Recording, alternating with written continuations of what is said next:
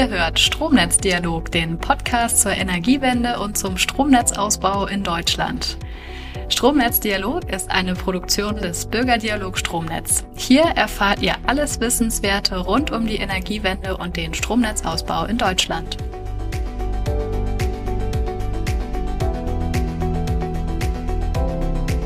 Hallo zusammen, ich bin Julia, die regionale Ansprechpartnerin vom Bürgerdialog Stromnetz für Nordniedersachsen und Schleswig-Holstein. Und heute bei dieser Folge ist mein lieber Kollege Kilian mit dabei. Moin Kilian. Grüß dich, Julia. Ja, Kilian, du bist ja bei uns der regionale Ansprechpartner für die Oberpfalz und seit Anfang 2021 bist du beim Bürgerdialog Stromnetz auch mit dabei. Und davor hast du in Linz, Brüssel und Berlin als politischer Referent gearbeitet. Mhm. Und hier beim Bürgerdialog Stromnetz stehen ja die Energiewende und speziell auch der Stromnetzausbau mit allen seinen Facetten im Mittelpunkt. Was reizt dich persönlich denn genau daran? Ja, also ich interessiere mich da insgesamt schon länger für. Auf der einen Seite natürlich, äh, wie wir unser Land klimaneutral gestalten können, aber andererseits auch die Arbeitsplätze und die Wirtschaftskraft irgendwie erhalten können. In Bayern, da ist es natürlich ein großes Thema und es macht mir unglaublich viel Spaß dort dieses Thema umzusetzen. Ja, das glaube ich dir. Ähm, wie sieht denn konkret deine tägliche Arbeit in der Oberpfalz aus? Als regionaler Ansprechpartner versuche ich da das Thema Stromnetzausbau den Menschen näher zu bringen und zum Beispiel besuche ich dafür Schulen oder wir kooperieren mit Universitäten. Aber ich biete auch VHS-Kurse für die Energiewende an. Also wir versuchen auch irgendwie die Erwachsenen abzuholen und insgesamt beantworten wir einfach Fragen der Bürgerinnen und Bürger rund um den Ausbau der Energieinfrastruktur in Deutschland. Cool. Und äh, was machst du noch so? Neben der Informationen, die wir an die Bürger weitergeben, versuchen wir natürlich auch die Kommunalpolitiker und die Kommunalpolitikerinnen bei ihrer Arbeit zu unterstützen, weil äh, häufig führen diese geplanten Stromtrassen durch eher kleinere Gemeinden. Und äh, wir veranstalten dort zum Beispiel Workshops, in denen es darum geht, wie die Gemeinden mit so großen Infrastrukturprojekten umgehen können. Mhm. Dabei gibt's auch viele Fragen, die da aufploppen, zum Beispiel, wie kann sich die Bevölkerung in die Genehmigungsverfahren einbringen und wie wirken sich die neu errichteten Stromleitungen auf Mensch und Umwelt aus und hier beraten wir einfach. Ja, das sind definitiv viele spannende Themen. Gibt es denn in Bayern in der nächsten Zeit Veranstaltungen zu diesen Themen, die auch für alle öffentlich äh, zugänglich sind, für alle, die sich dafür interessieren? Ja klar, auf bürgerdialog-stromnetz.de slash regionale Ansprechpartner slash Oberpfalz findet ihr immer die aktuellsten Veranstaltungen. Die sind wirklich kostenlos. Also wir benötigen nur manchmal eine Anmeldung, weil die Teilnehmerzahl äh, aus Platzgründen begrenzt ist. Aber abgesehen davon, nehmt gerne teil, meldet euch an, macht mit. Alles klar, ja, super. Danke dir, Kilian. Und wenn ihr da draußen wissen wollt, welche Veranstaltungen demnächst bei euch in der Region stattfinden, dann schaut definitiv doch auch nochmal bei uns auf der Webseite www.bürgerdialog-stromnetz.de vorbei. Da stehen dann nämlich alle Veranstaltungen und Ansprechpartner, also nicht nur für die Oberpfalz, sondern eben auch für eure Region. Die regionalen AnsprechpartnerInnen könnt ihr dann kontaktieren und jederzeit eure Fragen stellen, also gerne auch telefonisch oder per Mail. Oder ihr findet den Stromnetzdialog und die aktuellen Events auch auf Twitter und Instagram. Und äh, wie ihr wisst, liebe Zuhörerinnen und Zuhörer, gibt es ja bei uns an dieser Stelle auch immer eine Zahl des Podcasts. Kilian, welche Zahl hast du uns denn heute mitgebracht? Ja, äh, ich habe heute eine ganz große Zahl mitgebracht und zwar 6 Milliarden 146 Millionen. Wow, okay, das ist wirklich eine große Zahl. Was steckt denn hinter diesen 6 Milliarden 146 Millionen genau dahinter? Das ist äh, die Anzahl der Kilowattstunden erneuerbare Energie, die 2020 abgeregelt werden mussten, um Netzüberlastungen abzuwenden. Okay, äh, ganz langsam. Also das musst du uns mal bitte in Ruhe erklären. okay, also ich versuch's. Ähm, das deutsche Stromnetz muss immer eine gewisse Spannung von 50 Hertz haben. Und um diese Spannung zu halten, ist es wichtig, dass die Verbraucher jederzeit in etwa so viel Strom nutzen, wie die Produzenten einspeisen. Denn das Stromnetz hat eine bestimmte Kapazität. Es kann also nur eine bestimmte Menge Strom aufnehmen. Und wenn jetzt aber der Wind überdurchschnittlich stark weht und die Sonne sehr viel scheint, dann würden die Anlagen für erneuerbare Energien mehr Strom ins Netz einspeisen, als das Netz in diesem Moment aufnehmen kann. Und deshalb müssen dann die Netzbetreiber die Energie in solchen Situationen abregeln, sonst wäre das Netz überlastet und im schlimmsten Fall könnte das Netz dann ausfallen. Also es würde dann zu Stromausfällen kommen. Okay, und die Netzbetreiber sagen dann sozusagen Stopp und dann gelangt dort kein Strom mehr ins Netz. Ist das so richtig? Ja, genau, richtig. Also hier spricht man dann von dem sogenannten Einspeisemanagement. Und im Jahr 2020, das sind die aktuellen Daten aus dem Jahresbericht der Bundesnetzagentur, der ist Anfang Juni erschienen. Da haben die deutschen Netzbetreiber durch das Einspeisemanagement eben 6 Milliarden 146 Millionen Kilowattstunden Strom abgeregelt. Und im Jahr 2020 wurden damit knapp drei Prozent der erneuerbaren Energien im Rahmen von Einspeisemanagement-Maßnahmen abgeregelt. Ja, wow. Also wenn man sich dann das mal so vorstellt, dass das wirklich komplett drei Prozent der erneuerbaren Energien sind, die wir ja eigentlich auch hätten und nutzen könnten. Ja. Wie kommt das, dass wir diese Menge an Energie dann nicht nutzen? Ja, also das liegt zum einen an dem starken Wind. Ähm, rund 96 Prozent, also fast alle Abregelungen fanden 2020 bei Windenergieanlagen an Land und äh, auf See statt. Und andererseits fehlen natürlich auch die Netze, die den erzeugten Windstrom gut verteilen können. Aber bei uns im Norden werden ja schon seit vielen Jahren die Netze optimiert. Also das kriegen wir hier auch mit, dass hier der Netzausbau wirklich schon deutlich äh, auch voranschreitet. Wie lange dauert es denn, bis man da erste Ergebnisse sehen kann und weniger Energie abgeregelt werden muss? Ja, also langsam zeichnen sich da erste Ergebnisse ab. Denn die absoluten Abregelungsmengen von Strom aus erneuerbaren Energien im Rahmen des Einspeisemanagements waren 2019 bei 6 Milliarden 482 Millionen Kilowattstunden, also knapp 350 Millionen Kilowattstunden höher. Und ein Grund für diesen Rückgang von rund 5 Prozent dürfte laut der Bundesnetzagentur auch die, Zitat, sukzessive Inbetriebnahme von Netzausbauprojekten in Schleswig-Holstein sein. Das bringt also schon was. Okay, also ich verstehe. Es müssen also mehr Netze ausgebaut werden, damit das Einspeisemanagement dann effektiver gestaltet werden kann. Und mhm. jetzt haben wir ja in der letzten Folge gelernt, dass es unterschiedliche Netze gibt, nämlich einmal die Übertragungsnetze und einmal die Verteilnetze. Wo findet denn dieses Einspeisemanagement statt? Also beziehungsweise welche Netze müssen denn konkret ausgebaut werden? Ja, das, das ist interessant, denn auch wenn rund 69 Prozent der Einspeisemanagementmaßnahmen vor allem im Verteilnetz abgeregelt wurden, lag der verursachende Netzengpass, also der Grund, warum das abgeregelt werden musste, zu rund 79 Prozent im Übertragungsnetz beziehungsweise in der Netzebene zwischen dem Übertragungsnetz und dem Verteilnetz. Es müssen also beide Netzebenen deutlich ausgebaut und optimiert werden. Und weil wir uns in der letzten Folge ausführlich mit den Übertragungsnetzen auseinandergesetzt haben, wollen wir uns heute mal die andere Seite anschauen, also die Verteilnetze. Das machen wir aber natürlich nicht alleine, sondern mit einem Gast, der uns ganz genau erklären kann, was die Unterschiede zwischen den Übertragungsnetzen und den Verteilnetzen sind und was die Energiewende für den Verteilnetzbetreiber bedeutet. Deshalb begrüße ich jetzt Tim Dolezig. Er ist Geschäftsführer der Sühner GmbH das ist eine hundertprozentige Tochtergesellschaft der Süwag Energie AG mit Hauptsitz in Frankfurt und steht für Regionalität, Partnerschaft und zuverlässige Energieversorgung. Herzlich willkommen, Tim Dolezig. Wir haben im, im Vorfeld äh, uns schon ein bisschen darüber unterhalten, über das Verteilnetz und über das Übertragungsnetz. Sie sind ja jetzt bei einem Verteilnetzbetreiber. Können Sie uns da vielleicht ganz kurz erklären, wie ist das Verteilnetz in die deutsche Energieversorgung integriert und wo sind vielleicht die Unterschiede zum Übertragungsnetz? Ja, gerne. Also der Unterschied zwischen Übertragungsnetz und Verteilnetzbetreiber ist der, der Verteilnetzbetreiber, also so wie wir als Sühner es auch sind. Wir betreiben Strom- und Gasnetze zur Verteilung an den Endverbraucher. Wir hängen selber unsererseits am Stromnetz des Übertragungsnetzbetreibers, beziehungsweise wenn wir über Gas sprechen, beim Fernleitungsnetzbetreiber. Also der Übertragungsnetzbetreiber kümmert sich um den überregionalen Transport des Stroms. Wenn ich da mal ein Bild ziehe zum Straßenverkehr, dann sind das die Stromautobahnen, die, die vom, im Wesentlichen von der Nordseeküste bis nach Bayern runtergehen. Also die großen Übertragungsnetzwege ähm, für den Strom. Und wir als Verteilnetzbetreiber sind die, diesen hohen Spannungsebenen und dem Übertragungsnetzbetreiber nachgelagert. Wir kümmern uns um die regionale Stromversorgung. Das heißt, wir sorgen am Ende dafür, dass der Strom sowohl in Ihrer Firma als auch bei jedem privat zu Hause aus der Steckdose kommt. Und wenn ich das jetzt auch nochmal transferiere auf dieses, dieses Bild aus dem Straßenverkehr, dann sind die Verteilnetze eher die Bundesstraßen, aber auch die Landstraßen bis hin zu den kleinsten ähm, Kreisstraßen äh, in die letzte Sackgasse rein. Sie haben das eben selbst so schön gesagt. Es gibt nichts äh, elektrisierenderes als die Energiewende und auch unsere neue Bundesregierung hat ja ganz, ganz viel vor, um die Energiewende auch schneller voranzutreiben.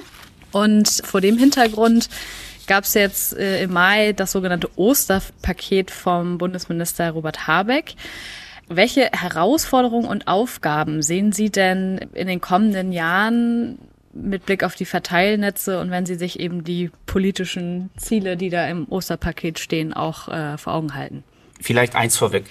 Wir müssen die Erneuerbaren schnell und, und auch noch schneller ausbauen. Das ist für Deutschland und Europa von herausragender Bedeutung, würde ich sagen. Das sehen wir ja jetzt auch in der Ukraine und wie abhängig wir von russischem Gas sind. Mhm. Das heißt, wir brauchen mehr Tempo, um unabhängig zu werden von fossilen Brennstoffen, aber auch von einzelnen Staaten. Außerdem, und das ist mir jetzt als, als zweifachen äh, Familienpapi auch wichtig, wir haben ja alle die Aufgabe, einen lebenswerten Planeten auch für die nachfolgenden Generationen zu hinterlassen. Und gerade da kommen den Verteilnetzen eben auch eine hervorgehobene Bedeutung zu. Zum Kern Ihrer Frage. Die Energiewende, das ist ja nichts anderes als der Ausbau der erneuerbaren Energien. Und da haben wir im Stromverteilnetz natürlich extrem hohe Herausforderungen. Ich will mal vier nennen, die so unsere Hauptherausforderungen sind. Das ist erstens Personal. Wir müssen durch die Energiewende immer mehr in unser Netz investieren. Dafür brauchen wir mehr Personal. Da geht es um Projektplaner, Baukoordinatoren bis hin zu den, den Monteuren, die, die unser Netz warten und instand setzen. Ähm, hier sind wir einem massiven Fachkräftemangel ausgesetzt. Wir, wir strengen uns natürlich extrem an, um, um die Mitarbeiter zu finden und zu binden. Aber wir stehen hier auch im Wettbewerb zu vielen anderen Unternehmen, ja, die zum Beispiel Elektroingenieure suchen. Das macht es in Summe nicht einfacher. Also das Finden und Binden des richtigen Personals, das ist eine riesige Herausforderung. Zweitens, die Rahmenbedingungen müssen stimmen. Mehr Investitionen erfordern auch äh, regulatorische Rahmenbedingungen, die es uns am Ende dann ermöglichen, die Netze sicher, aber auch wirtschaftlich, und das ist für uns auch wichtig, wirtschaftlich zu betreiben. Ja. Das aktuelle Regulierungsregime, muss man an der Stelle auch klar sagen, findet hier nicht die richtigen Antworten. Da braucht es eine dringende Überarbeitung.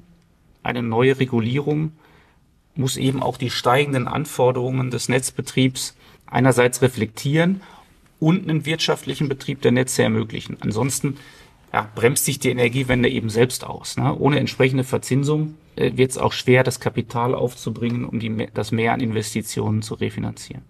Dritter Punkt, Tempo und Komplexität. Das ist uns allen klar, bei der Energiewende drängt die Zeit. Die Energiewende wird aber auch durch äh, langwierige Genehmigungsverfahren erschwert. Da brauchen wir einfach Vereinfachungen und, und eine deutliche Beschleunigung, denn, denn sonst klappt das einfach nicht. Und auch die Komplexität des EEG sollte deutlich reduziert werden. Ähm, ich glaube, jeder, der schon mal eine Photovoltaikanlage gekauft hat und versucht, sie ans Netz zu bringen, der weiß, was das für, für, für ein büro bürokratischer Aufwand ist, bis die Anlage wirklich am Ende im Netz ist. Und der vierte äh, Punkt, ähm, Smartifizierung. Wir müssen die Netze smartifizieren. Ähm, nur so bleiben die Kosten der Energiewende beherrschbar. Und für die Smartifizierung, da brauchen wir zum Beispiel intelligente Ortsnetzstationen. Dadurch wird halt die Niederspannung für uns auch überwachbar. Und durch dieses Wissen kann dann klassischer Netzausbau, also die Verlegung von Kupferkabeln, dahin gelenkt werden, wo sie wirklich benötigt wird und so sparen wir Geld und Zeit. Also es geht um Personal, es geht um den wirtschaftlichen Regulierungsrahmen durch die BNetzA, schnelle Genehmigungsverfahren für den Netzausbau, ein einfacheres EEG und es geht um eine schnellstmögliche Smartifizierung der Netze. Ich sehe schon an Ihrer Auf, äh, ja, Aufzählung dieser vier Herausforderungen, was für ein ja, großes Aufgabenpaket die Verteilnetze eigentlich auch leisten für uns. Insofern vielen Dank, dass Sie das so ausgeführt haben. Hm, sehr gerne. Sie haben eben sehr häufig das für mich neue Wort Smartifizierung genannt. Äh, können Sie vielleicht zum einen ganz kurz erläutern, was sich hinter dem Wort Smart Grid, nehme ich mal an, hängt damit zusammen, was sich dahinter verbirgt und auf der anderen Seite, ich glaube, Sie haben es auch am, am Anfang ein bisschen angerissen, dass der Strombedarf stetig steigt. Wie sehen Sie da die Entwicklung bei Ihnen in Ihrer Region und wie begegnen Sie dieser Entwicklung? Ich fange mal mit der letzten Frage an. Wie begegnen wir der Entwicklung des Strombedarfs? Also ja, der Energiehunger der, der Region Rhein-Main, der ist riesig. Ich glaube, man kann sogar sagen, der ist gigantisch. Wir haben Großkunden mit einem sehr großen Strombedarf, die wir an unser Netz anschließen wollen und müssen. Ähm, das sind in erster Linie Rechenzentren. Daneben gibt es aber auch steigende Strombedarfe, die jetzt wirklich aus der Energiewende kommen im privaten Bereich, nämlich durch Elektromobilität oder auch äh, den verstärkten Einsatz von Wärmepumpen. Wir haben aktuell allein äh, Anfragen von Rechenzentrum hier im Kreis Frankfurt von, mit, mit einer Leistung von bis zu 3000 Megawatt. Das ist, um sagen, um es mal in die Perspektive zu setzen, das ist der Leistungsbedarf einer Metropole wie Berlin in der, in der Abendspitze. Und Sie können sich sicherlich vorstellen, was das für eine Herausforderung ist, quasi das Stromnetz von Berlin nochmal über das Stromnetz von Frankfurt zu bauen. Hm. Jetzt ist natürlich die Frage auch, was machen wir konkret? Wir investieren in den Ausbau und die Smartifizierung der Netze in allen Spannungsebenen. Wir verstärken unsere elektrischen Freileitungen und Kabel deutlich, damit eben die in der Lage sind, mehr Strom zu transportieren. Und wir bauen unser Hochspannungsnetz, also das 110 kV-Netz aus und schaffen so noch mehr verfügbare Leistung. Und wir bauen Sensoren und steuerbare Systeme, auch in unsere digitalen Ortsnetzstationen, um so eben auch noch mehr Kenntnisse über den Zustand unserer Niederspannungsnetze zu haben. Alles in allem, wir machen unser Netz leistungsfähiger und wir machen es intelligenter. Wir sind aber, und das muss man auch sehen, wir sind nicht allein auf der Welt. Für mehr Energie im Verteilnetz ähm, benötigen wir auch mehr Einspeisung aus dem vorgelagerten Übertragungsnetz.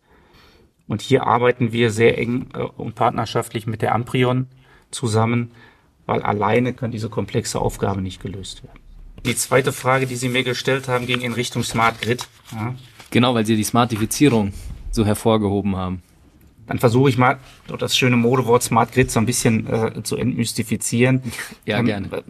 Was verstehen wir unter Smart Grid? Darunter verstehen wir hier Stromnetze, die mit digitalen Lösungen für mehr Sensorik und Steuerungstechnik in der Mittel-, aber auch Niederspannung ausgestattet sind. Wir sprechen dann auch von einer Smartifizierung. Du hast also auf der einen Seite Sensorik und die Sensorik dient einer besseren Kenntnis der Auslastung im Netz.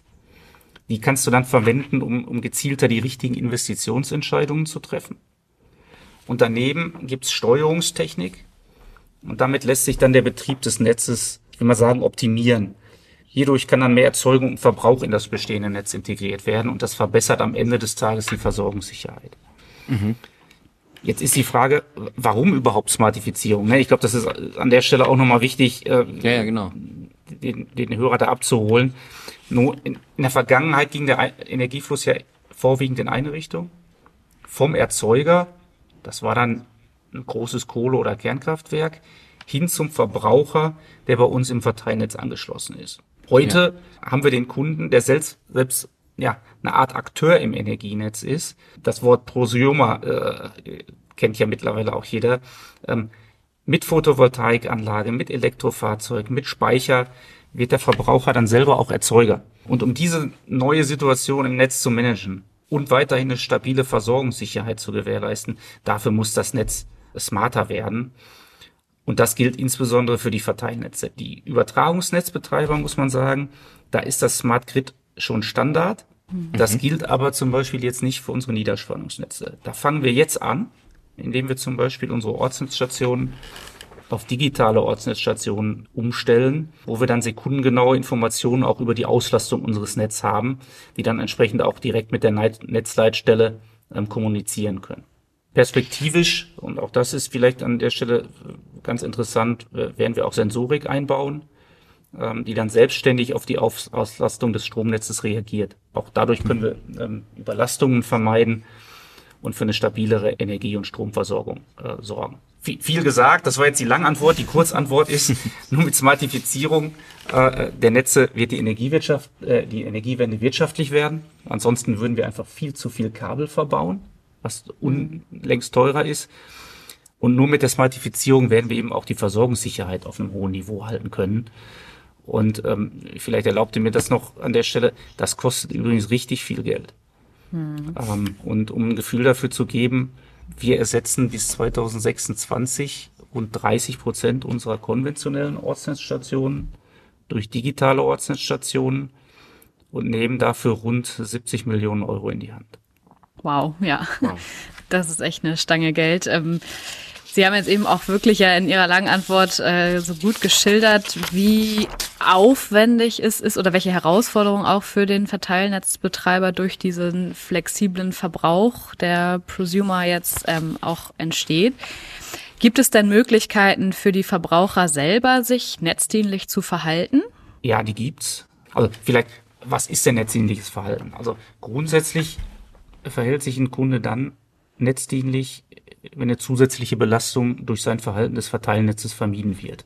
Ja, also so, mhm. so, so können Kunden ihre Einspeisung oder auch den zusätzlichen Verbrauch so steuern, dass der direkt vor Ort dann ausgeglichen wird und nicht auf das Netz wirkt. Beispiel, wenn jetzt ein Kunde eine Photovoltaikanlage auf dem Dach zu Hause installiert, ähm, sich aber gleichzeitig auch ein Elektroauto zulegt, dann verhält er sich dann netzdienlich, wenn er das Elektroauto lädt, in dem Moment, wo die Sonne scheint und die V-Anlage eben Strom produziert. Ja. Wenn das nicht aufeinander abgestimmt ist, dann muss der Strom äh, durchs Verteilnetz.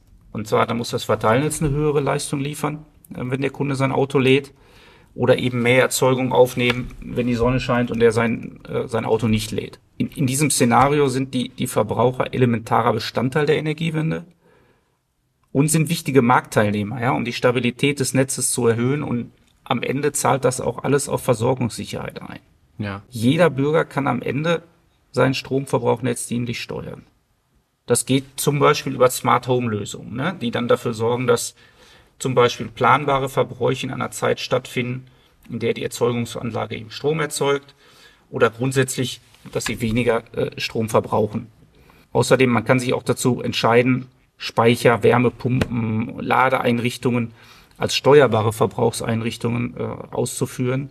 Damit schafft man dann die Voraussetzungen, um die Belastung der Netze zu senken. Das ist aber alles im Moment nicht so leicht. Es gibt da auch mehrere Hürden, ja. Also zum Beispiel die Kosten ähm, aber auch Materialengpässe, also Lieferschwierigkeiten bei Solarmodulen und bei Wärmepumpen. Ich glaube, das wird durch die aktuelle Situation in China, aber auch die Ukraine-Krise, das wird dadurch alles nicht leichter werden. Und auch lange Wartezeiten bei Installateuren. Hinzu kommt auch der übergeordnete Regelrahmen beziehungsweise ein, ein adäquates Anreizsystem für netzdienliches Verhalten ist noch nicht da, wo es sein sollte. Ihr erinnert euch, ähm, zu Beginn des letzten Jahres wurde der Gesetzentwurf für also jetzt das steuerbare Verbrauchseinrichtungsgesetz, komplizierter Name durch das äh, Bundesministerium für Wirtschaft, wurde zurückgezogen. Dieses Gesetz sollte eigentlich den Regelrahmen bilden. Ja, also den Regelrahmen, wie steuerliche Anlagen über reduzierte Netzentgelte honoriert werden können. Ähm, es sollte also genau das von euch gerade angesprochene netzdienliche Verhalten belohnt werden. Bisher mhm. gibt es jetzt leider keinen neuen Entwurf, den die Politik da auf den Weg gebracht hat. Das heißt, da gibt es auch ein, ja, noch Lücken im Regelungsrahmen. Okay. Vielleicht ähm, noch eine ganz persönliche kurze Einschätzung von Ihnen. Sehen Sie in den Flexibilitätsoptionen über die wir gerade auch schon geredet haben, eine echte Chance oder glauben Sie, dass das von den Verbrauchern ohnehin nicht angenommen werden wird? Also glauben Sie, würden Sie zum Beispiel jetzt persönlich Ihren eigenen Verbrauch irgendwie dementsprechend anpassen, um dann eventuell einen günstigeren Stromtarif zu erhalten? Da würde ich differenziert antworten. Also vielleicht mal eins vorausgeschickt. Flexibilität erhöht die Versorgungssicherheit. Wir müssen Flexibilitäten im Netz schaffen, ähm, weil damit für jeden die Versorgungssicherheit, die, die versorgungsunterbreche Stromver unterbrechungsfreie Stromversorgung ähm, gewährleistet wird. Wenn ich also steuerbaren Verbrauch in Zeiten lege, in denen der restliche Verbrauch nicht so hoch ist, und das ist ja, das ist ja genau Flexibilität, wenn ich also mein Elektroauto nachts lade zum Beispiel, ja, dann, dann führt diese Verbrauchsflexibilität zu einer geringeren Höchstlast im Netz. Dann mhm. muss ich weniger konventionellen Netzausbau betreiben und die Energiewende wird dadurch günstiger. Es reicht aber jetzt nicht aus zu sagen, wir brauchen mehr Flexibilität und also es reicht nicht aus, dieses Ziel vorzugeben. Ja, es braucht dann auch eine anreizschaffende Rahmenbedingung, damit Netznutzer ihren Verbrauch auch bereit sind zu flexibilisieren. Das geht dann einher mit flexiblen Preismodellen beziehungsweise auch netzdienlichen Netzentgelttarifen. Ja, und das muss Hand in Hand gehen mit intelligenter Messtechnik durch Smart Meter auch da gibt's ja im Moment, äh, läuft ja alles nicht äh, unbedingt ganz reibungsfrei. Und einer aktiven Steuerungstechnik und Steuerungsoptionen beim Netzbetreiber. Und jetzt äh, zu dem persönlichen Teil Ihrer Frage. Für mich als per Privatperson, äh, da macht auch der Preis die Musik, muss ich sagen, aber auch persönliche, ja, ich sag mal, Ticks und Vorlieben. Für mich persönlich wäre also zum Beispiel das Laden über Nacht von meinem Elektroauto überhaupt kein Problem. Aber da sieht man, die, die große Wirkung kommt am Ende, kommt die, glaube ich, daher, dass möglichst viele Menschen entsprechend ihrer Möglichkeiten, entsprechend ihrer Vorlieben, ähm, dass möglichst viele Menschen mitmachen. Uh, und da bin ich natürlich mit an Bord, ähm, denn die Klimaziele und die Energiewende, das können wir nur erreichen, wenn alle mitmachen und jeder irgendwie bereit ist, seinen persönlichen Beitrag zu leisten. Und da bin ich natürlich absolut mit an Bord. Jetzt haben Sie selber einen richtig schönen Schlusssatz hier äh, auch nochmal mit reingebracht. Also, dass, dass wir merken, wie wichtig das Verteilnetz ist und wie wichtig es ist, dass wirklich jeder, jeder Einzelne von uns auch selbst aktiv da auch einen Beitrag zu leisten kann, dass wir gemeinsam eben eine klimafreundliche Zukunft auch äh, ja, schaffen können, das, das zu erreichen. Insofern Vielen, vielen Dank an der Stelle, dass Sie das alles so ausführlich äh, für uns und auch unsere Zuhörer erläutert haben, wie komplex die Tätigkeiten eines Verteilnetzbetreibers sind. Äh, insofern, ja, ein großes Dankeschön an Sie und ich fand es total interessant. Ja, von meiner Seite auch nochmal vielen herzlichen Dank. Hat wirklich Spaß gemacht und ich wünsche Ihnen weiter viel Erfolg ähm, beim Umsetzen der Energiewende. Ja, gerne. Mir hat's auch Spaß gemacht. Vielen Dank für die Einladung. Und ja, wir geben weiter unser Bestes. Das ist klasse. Tschüss, machen Sie es gut. Sie auch. Ciao. Ja, also das war ja wirklich wieder ein sehr, sehr spannendes Gespräch. Ich fand super interessant und ich hoffe, auch ihr da draußen konntet viel mitnehmen. Kilian, was war denn für dich ein ganz elementarer Punkt? Also für mich war besonders interessant, welche Rolle die intelligenten Stromnetze bereits heute spielen und in der Zukunft natürlich noch viel mehr spielen werden. Ich glaube, dass sich unser Verhältnis zur Energie in der Zukunft radikal ändern wird und jede Bürgerin und jeder Bürger irgendwie ein individuell optimiertes Verbraucherprofil besitzen wird. Ja, das klingt auf jeden Fall spannend. Das äh, fand ich auch total interessant, was er da erzählt hat. Aber auch, äh, wie viel die Verteilnetzbetreiber ja auch investieren müssen. Also wie viel Geld die Netzbetreiber jetzt auch in Zukunft in die Hand nehmen müssen. Und auch ein interessanter Punkt, äh, natürlich der steigende Strombedarf. Also, dass zum Beispiel in der Region Frankfurt für die Rechenzentren mit dem Leistungsbedarf einer Metropole wie Berlin in der Abendspitze dass das nochmal auf das Netz hinzukommt. Und das kann ich mir so gerade noch gar nicht richtig vorstellen. Aber wir haben ja gehört, dass Menschen wie Tim Delet sich mit ihrer Arbeit dazu beitragen, dass das Netz entsprechend optimiert wird und dass wir das eben auch in Zukunft alles schaffen.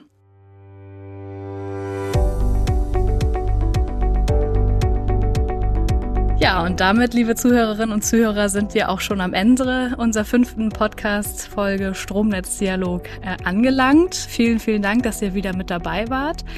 Noch eine kleine Info vielleicht in eigener Sache. Für mich war dies erstmal die letzte Folge Stromnetzdialog die ich moderiert habe. Ähm, und zukünftig wird Kilian, mit dem ich eben heute zusammen das Gespräch geführt habe, die weitere Moderation des Podcasts übernehmen. Ja, Kilian, es hat mir sehr, sehr viel Spaß gemacht und ich wünsche dir genauso viel Spaß und hoffe, du kannst dann mit den künftigen Gästen auch so viel tolle Sachen lernen.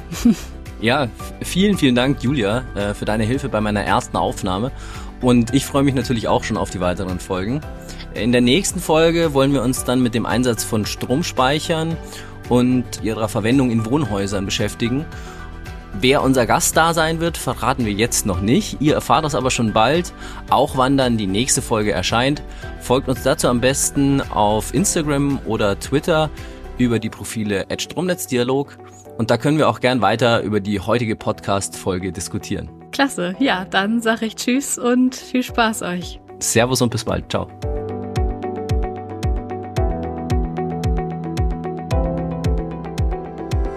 Ihr habt gerade eine Folge des Podcasts Stromnetzdialog angehört. Um unsere Angebote und künftige Podcast-Folgen zu verbessern, freuen wir uns über euer Feedback.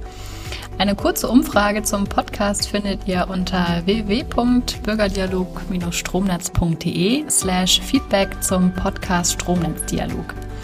Der Link dazu ist ebenfalls auch unten in den Show Notes enthalten. Wir sind gespannt auf eure Rückmeldung und ich freue mich auf Hinweise und Feedback von euch. Vielen Dank!